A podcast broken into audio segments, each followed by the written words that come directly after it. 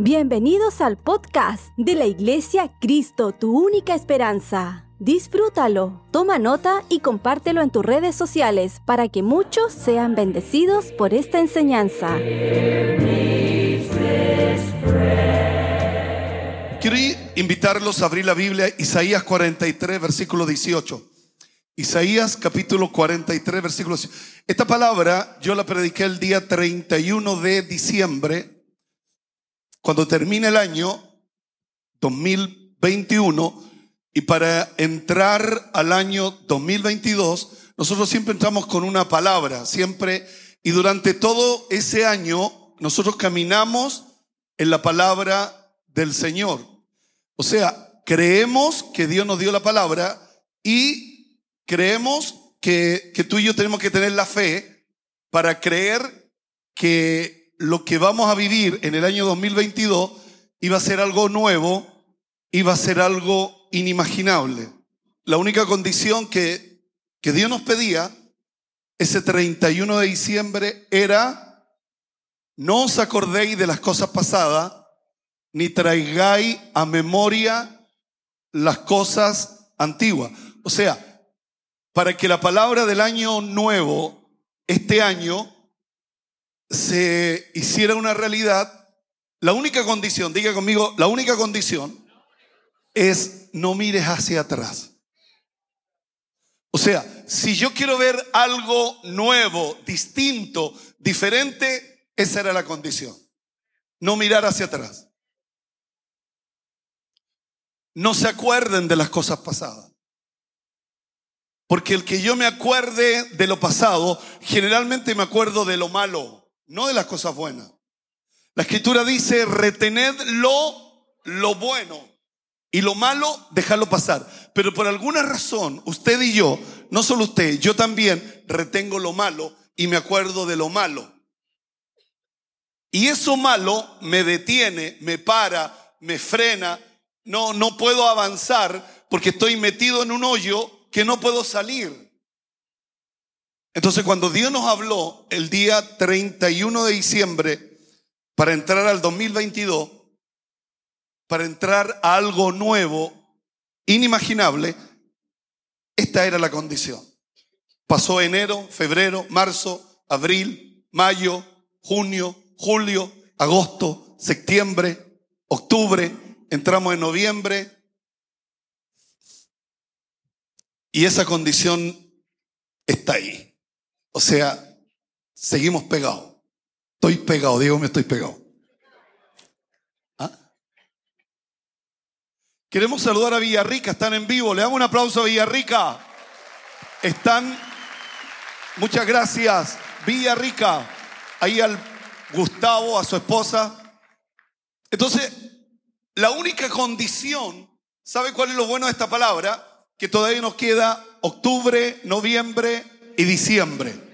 Si yo no, no, no, la, no la capté y no la entendí, yo quiero, yo quiero entender de que realmente Dios quiere hacer algo nuevo e inimaginable. Pero esta es la condición. La condición no cambia. La condición no cambia. Entonces Dios te dice a ti y nos vuelve a recordar, y Dios te dice, no se acuerden de las cosas pasadas, ni traigan a memoria las cosas antiguas porque los va a dañar. Un padre de familia tiene un tesoro y del tesoro saca cosas nuevas y cosas antiguas. El problema es que Dios te da un tesoro y tú solamente sacas cosas antiguas, cosas añejas. Cuando también hay cosas nuevas. Pero que por alguna razón usted y yo no sabemos sacar las cosas nuevas. ¿Y por qué no sabemos sacar las cosas nuevas? Porque le tenemos temor a lo nuevo, le tenemos miedo a lo nuevo. No queremos arriesgarnos, no, no, no, queremos correr riesgo, entonces le tenemos miedo a las cosas nuevas. Entonces solo saco cosas viejas. ¿Cuántos están entendiendo esta palabra? Hacía tiempo que no ponía este vestón. Se me bien. Una caída perfecta.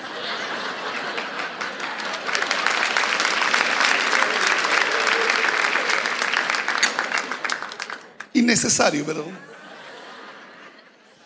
Una, una versión dice, no recuerden ni piensen más en las cosas del pasado. Otra versión dice, no recuerden lo pasado, no piensen en lo de antes. Esta palabra yo la prediqué el 31 de diciembre. ¿Y por qué Dios quiere que la repitamos? Porque no la hemos vivido. No hemos visto una. Me despidieron de la pega, me echaron, perdí, perdí el, el, ¿cuánto se llama? Perdí los socios. Entonces, la palabra dice, no recuerde lo pasado, ni piensen en lo de antes. Pero olviden todo eso. Yo no sé lo que, lo, lo que los ha dañado, pero el Señor te dice, olviden todo eso, porque no es nada comparado con lo que voy a hacer. Y, el otro día predicamos que la única manera para salir de lo malo es que Dios me dé algo grande, que Dios me dé algo poderoso para olvidarme de lo malo. Entonces, la única manera, lo, lo bueno que el año todavía no ha terminado y tú puedes vivir la experiencia de algo nuevo, inimaginable. ¿Cuánto lo creen, hermano?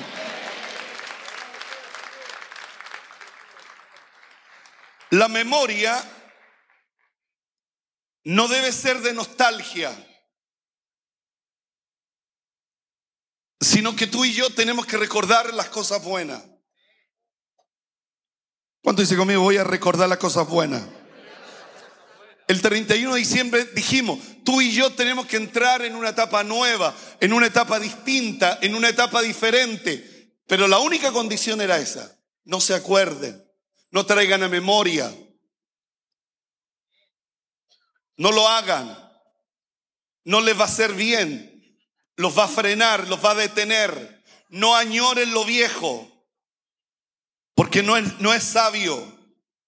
El recuerdo es válido cuando prepara y abre al futuro, algo nuevo.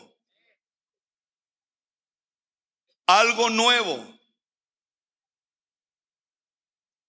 Entonces dijimos, eh, tenemos que cerrar el ciclo del año 2021, porque vamos a entrar al 2022. Entonces, ¿por qué a nosotros nos cuesta tanto poder entender de que la palabra de Dios es fiel y verdadera? Que la palabra de Dios, que el cielo y la tierra pasa, su palabra no pasará. Si Dios lo dijo, Dios lo va a hacer. Bienaventurados los que no vieron pero creyeron. Y Dios quiere que tú creas a su palabra. Es verdad, te animo, te animo a creer en algo que no vemos. Te animo a creer en algo que no vemos. Por eso es difícil. Pero Jesús dijo, por su fruto los conoceréis. Estas señales seguirán a los que creen. O sea, Dios tiene señales que me van a motivar, que me van a inspirar. Dios tiene señales maravillosas. Porque las señales de Dios son las que me animan, las que me entusiasman. Señales de Dios, diga conmigo, señales de Dios. Señoras y señores, Dios tiene señales extraordinarias de que Dios se está metiendo en el asunto, de que Dios va a hacer cosas gloriosas. ¿Cuántos lo creen, hermano? Cuando Jesús dijo en la cruz, consumado es, Él cerró el ciclo. Él vino a buscar lo que se había perdido. Él vino a cerrar el ciclo de la muerte. Porque si tú y yo creemos en Cristo, tenemos vida eterna.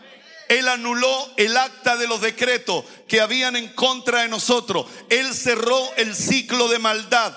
Él cerró el ciclo de maldad y nos abrió un camino nuevo en el lugar santísimo. El velo del templo se rasgó de arriba hacia abajo y Él nos dio acceso para que tú y yo, donde solo podía entrar el sumo sacerdote, hoy día usted y yo podamos entrar al lugar santísimo y saber que el oído de Dios está atento al clamor de su pueblo. La única condición que Dios te pedía para algo nuevo, para algo distinto, para algo diferente, no recuerde lo pasado, ni traigan a memoria lo malo. El mundo dice, sin ni perdón ni olvido. Y ahí están. Pero tú y yo hemos sido llamados para entrar en una etapa nueva, en una etapa distinta, en una etapa diferente. ¿Cuántos lo creen, hermano? Entonces, esta condición, si yo la cumplía, me llevaba a otra etapa. Vamos al versículo 19. He, aquí que yo hago cosas nuevas. Ahora, lo nuevo no, no viene de mí, viene de Dios. Porque Dios está diciendo, he aquí, yo hago cosas nuevas. ¿Y, cuál, era la promesa? Si yo no traía a memoria las cosas antiguas, si yo no traía a memoria el pasado, ¿cuál era la promesa? Lo voy a hacer pronto. No, no, no va a ser en, dos años, en diez años, en 30 años. Será pronto. Y tú y yo necesitamos que Dios lo haga pronto porque el próximo año no me sirve. Dios tendrá algo nuevo para el próximo año. Pero en este año Dios me está diciendo, quiero hacer algo nuevo y va a ser pronto. Ahora, ¿cómo, ¿cómo trato? Y yo le pido al Espíritu Santo que me ayude. ¿Cómo trato para convencerle? ¿Qué argumentos le doy para que usted crea en algo que no ve, en un ser que no vemos? En un ser superior que tú y yo no vemos, pero que se está moviendo, que se está glorificando y que está haciendo cosas extraordinarias. ¿Cuántos lo creen, hermanos? Hay, hay una versión que dice, estoy a punto de hacer algo nuevo. Mira, ya he comenzado. ¿No lo ves? Haré un camino a través del desierto. Crearé río en la tierra árida. Otra versión dice, pues voy a hacer algo nuevo. Ya brota. ¿No lo sienten? Abriré un camino en la estepa. Pondré arroyo en el desierto tierras duras y secas. Dios dice, haré un, haré un arroyo en el desierto. La última versión dice, yo voy a hacer algo nuevo y ya he empezado a hacerlo. Estoy abriendo un camino en el desierto y haré brotar río en la tierra seca. Me, me gusta esta, esta frase. Otra, otra vez. Abriré caminos en el desierto. ¿Cuándo dice conmigo otra vez? La palabra otra vez significa que ya Dios lo había hecho. Y que por alguna razón se paró, se detuvo, por alguna razón lo perdimos, mi pecado, fallamos y, lo perdimos. Pero el Señor viene nuevamente a renovarte la promesa. Él viene a través de esta palabra a renovarte la promesa. ¿Y cuál es la promesa? Otra vez lo voy a hacer. Otra vez lo voy a hacer. ¿Cuánto dicen otra vez? Vamos, dígalo fuerte, otra vez. Otra vez Dios lo va a hacer.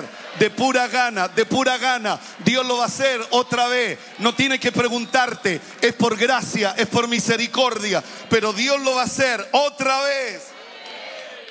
Diga conmigo, otra vez. Primera Corintios 2.9.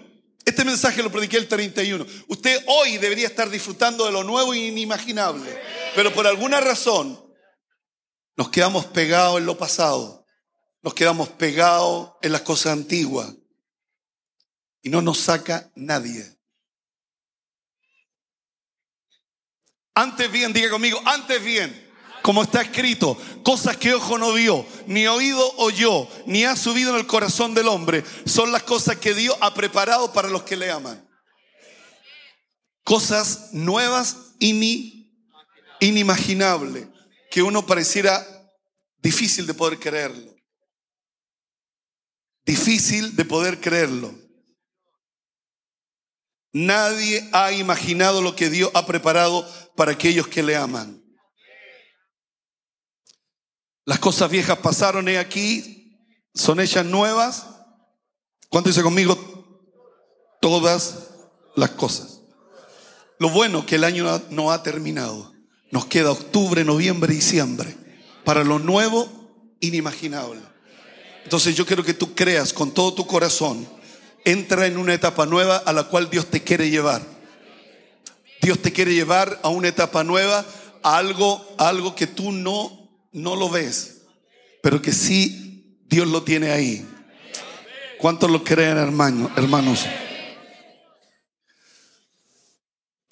Ahí El temor que yo tengo de esta palabra, volvamos a Isaías 43, 19. ¿Sabe cuál es el temor? Y, y lo escribí. Dice, el temor de esta palabra es que no funcione en nosotros, porque nosotros evitamos lo nuevo, porque no queremos arriesgarnos. Entonces, el temor que yo tengo, que esta palabra no se haga una realidad en usted y en mí, es que yo no quiero algo nuevo, no quiero arriesgarme. No queremos arriesgarnos, nosotros evitamos lo nuevo. Por eso le ha costado tanto a la iglesia evangélica avanzar, porque se queda con lo viejo, se queda con lo antiguo. El mundo avanza, la sociedad avanza y nosotros nos quedamos pegados. Porque no queremos arriesgarnos.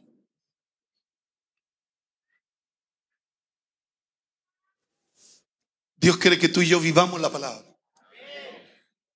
Él es real. Él es poderoso. Él es grande, extraordinario. No hay otro como Él. Él es suficiente. Él es el Dios todopoderoso. Amén, hermanos. Él es todopoderoso. Entonces no, no, no se queda en el pasado porque los está dañando. Y lo que es peor, le está anulando su futuro. Lo que Dios tiene para usted. Entonces usted va a tener que darse la vuelta más larga cuando debería haberse dado más cortita, porque usted le creyó a Dios, porque usted creyó a la palabra. No os acordéis, no traigáis a memoria el pasado, no traigáis a memoria lo malo. Pero hemos sido, y no, no digo han sido, hemos sido testarudos, porque siempre estoy recordando el pasado. Siempre. Entonces eso, eso nos para y nos frena.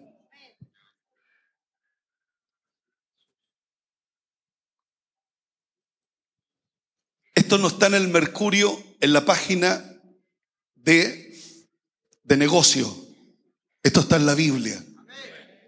He aquí yo, Dios, yo, el gran yo soy, hago cosas nuevas. Entonces, ¿cómo trato de convencerlos? Tengo que darle argumentos para convencerlos que Él quiere hacer antes que termine el año, cosas nuevas, inimaginables. ¿Y cuál es la promesa? Pronto saldrá a la luz. Amén. No las conoceréis porque es algo nuevo. No es algo que tú ya conoces. Es algo nuevo. No, no es algo que tú ya lo conoces. Porque eso, algo nuevo, va a aplastar lo viejo. Entonces, otra vez abriré camino en el desierto y río en la soledad. Entonces, lo que vivimos con el terreno, y yo quiero contarle un poco la historia del terreno que, que le vamos a mostrar. Ese terreno yo durante años, yo miré ese terreno. Durante años yo lo estuve mirando, siempre mirando, y, y veía que era un terreno que estaba bien ubicado, que, tenía mucho estacionamiento. Nosotros aquí tenemos, hoy día hay cualquier problema con los estacionamientos aquí, con los vecinos, con, con todo, todo lo que pasa aquí a nuestro alrededor. de, repente hay sectores que, que no le gusta la iglesia. Los ruidos que produce la iglesia, los cantos de la iglesia. Entonces siempre yo miré un terreno que para mí era algo inimaginable, difícil de poder conquistar, porque son valores que para una iglesia evangélica es imposible. Pero ¿qué, ¿qué, vio Dios? Dios vio que yo nunca perdí el entusiasmo. Nunca, nunca perdí el entusiasmo por algo que yo quería, por algo que yo anhelaba. No pierdas el entusiasmo, aunque tú no puedas, aunque tú no lo puedas de manera humana, poder lograrlo, poder tomarlo, porque miramos nuestra realidad económica es imposible, pero a Dios le agrada cuando tú estás entusiasmado, porque tú no puedes, yo no puedo, pero Él sí puede. Entonces Dios busca gente, Dios busca hombre, Dios busca mujeres que no pueden, pero que Él sí lo puede hacer.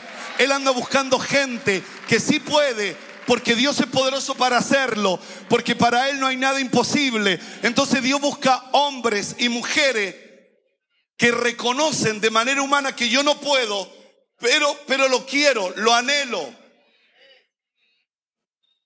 Y eso es lo que a Dios le agrada. Eso es lo que a Dios le gusta. Eso es lo que Dios quiere ver en ti. Entusiasmo. Ahora, cuando tú quieres algo y, tú logras que es imposible, nos desanima. Y, y nos olvidamos. Vive Dios que es verdad. Nunca me olvidé de ese terreno. Nunca. Pero hace cuatro meses atrás apareció el mismo terreno en el Mercurio en una licitación. Y yo dije, jodí.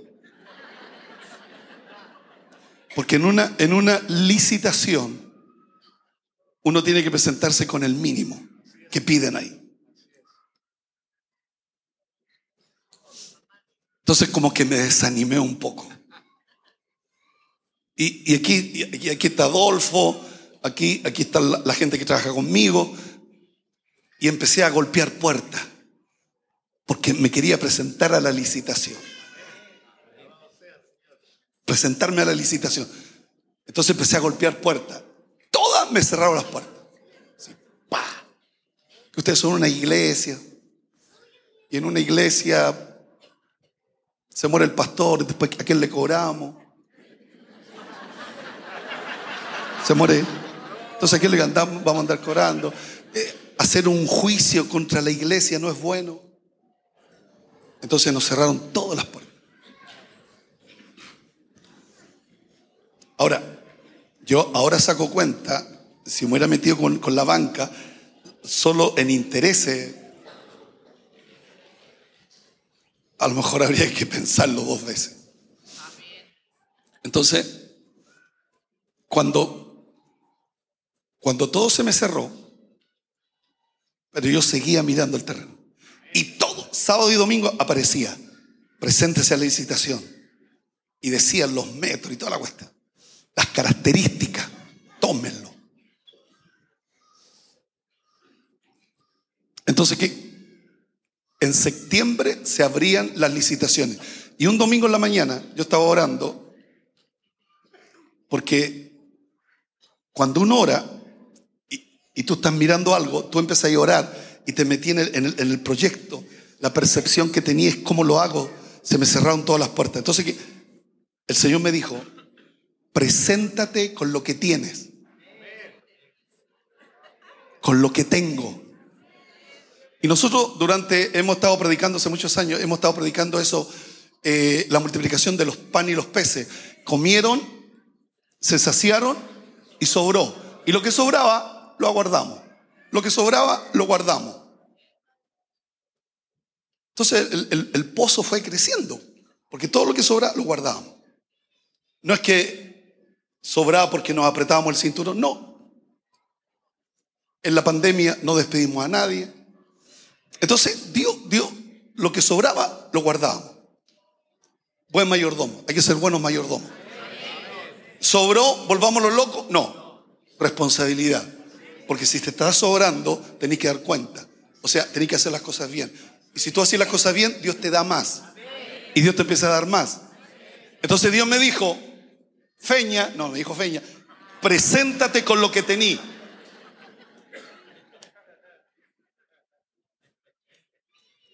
Primer obstáculo, las bases que, había, en una parte decía que tenemos que presentarnos con un vale vista de 200 millones para presentarnos.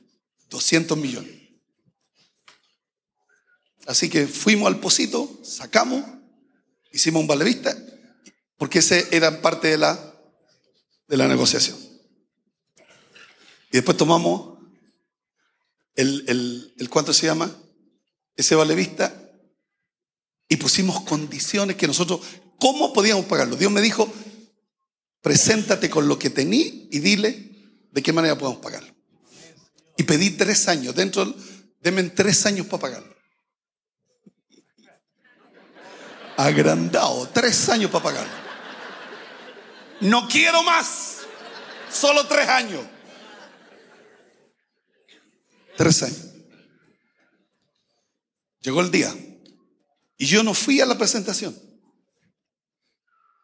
Yo entendí, por alguna razón que todavía no entiendo, que por qué no fui, porque a mí me gusta estar ahí en la primera línea, ver lo que está pasando, con, con cuánta gente se iba a presentar.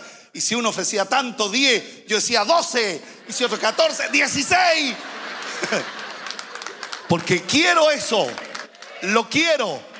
Y no lo quiero para mí, lo quiero para el reino. Y el Dios del reino es poderoso para proveer. El Dios del reino es poderoso para proveer. ¿Cuánto lo creen? Entonces yo no fui. Y fue Adolfo con la Miriam. Adolfo el abogado que trabaja acá en la iglesia y la Miriam la que trabaja en la contabilidad de la iglesia. Ellos dos fueron. De repente me llama Adolfo y me dice, no se presentó nadie más. No se presentó nadie más. Estamos solos.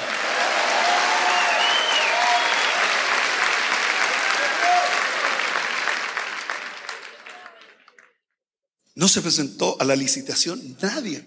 Nosotros con nuestro proyectito ahí, lo que podíamos pagar, de la forma que podíamos pagar.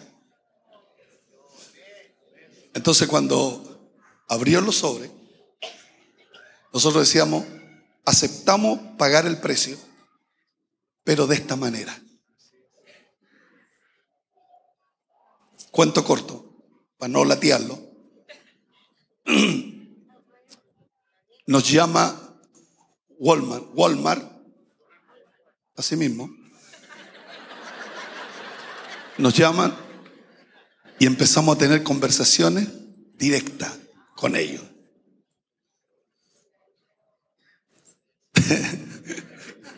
y ahí dijimos, esto es lo que tenemos, lo hemos guardado. Tenemos un terreno en Salvador Allende que es un, que es un activo que tenemos, que también lo ponemos ahí a la disposición. Si no pagamos, nos quitan el activo. Pero ahí está. Y me acordé lo que dice Isaías. Yo durante años compré, venir y comprar sin dinero. ¿Se acuerdan que uno compraba sin dinero los evangélicos? Sin dinero. Por la pura cara, ¿no? De pena que damos. Pero claro, hay etapas donde tú no podís pasarte la vida comprando sin dinero. O sea, tú vas creciendo, vas haciendo activo, te vas potenciando, entonces tú vas creciendo. Entonces Walmart dice, ¿qué tienen? Tenemos un terreno, tenemos una iglesia generosa, tenemos una cadena de radio. Entonces ahí me dijo, o sea, hay, aquí hay capital para pagar, aquí hay una fuerza para pagar. Y nos hicieron firmar una promesa. Una promesa que se fue cambiando porque, porque ellos dependen mucho de Estados Unidos. Entonces Estados Unidos tenía que aprobar, Estados Unidos tenía que decir sí, no, no, sí, sí, no, nada, sí, ah. Entonces estábamos ahí viendo. Y gracias a Dios, mire, mire lo que hace Dios. Dentro de ahí de Walmart hay un abogado que es miembro de esta iglesia.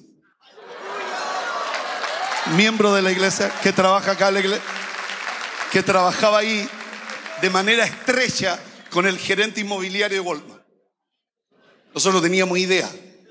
Él tuvo que autodenunciarse ante Walmart diciéndole, yo soy miembro de la iglesia y también trabajo para Walmart. Entonces él estaba al medio.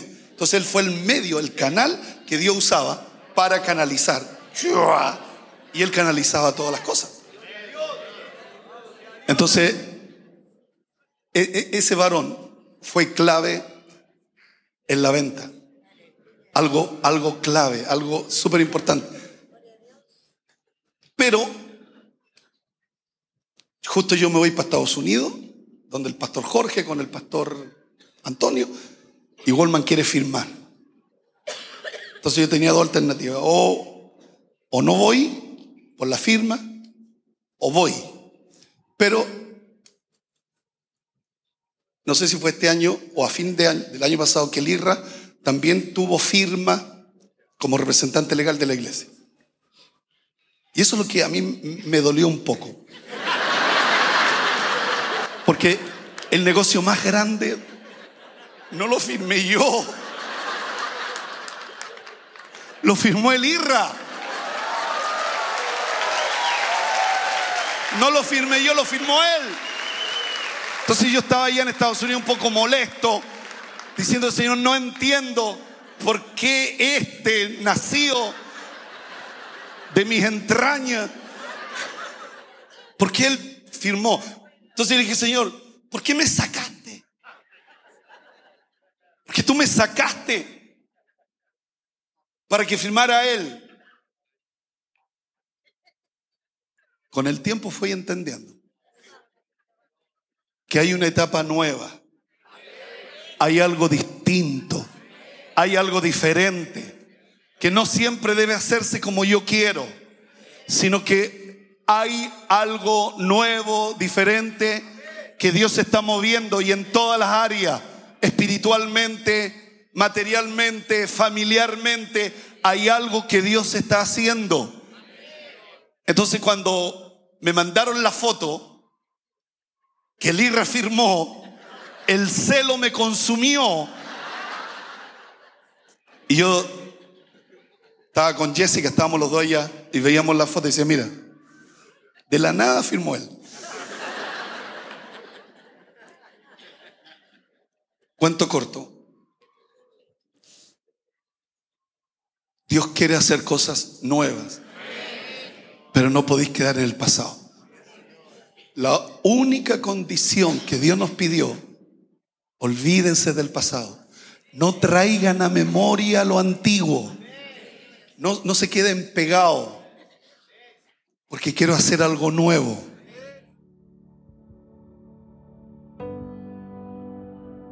Si esta enseñanza fue de ayuda para tu vida, coméntanos en nuestras redes sociales de la Iglesia Cristo, tu única esperanza. Gracias por conectar con nosotros. Recuerda suscribirte.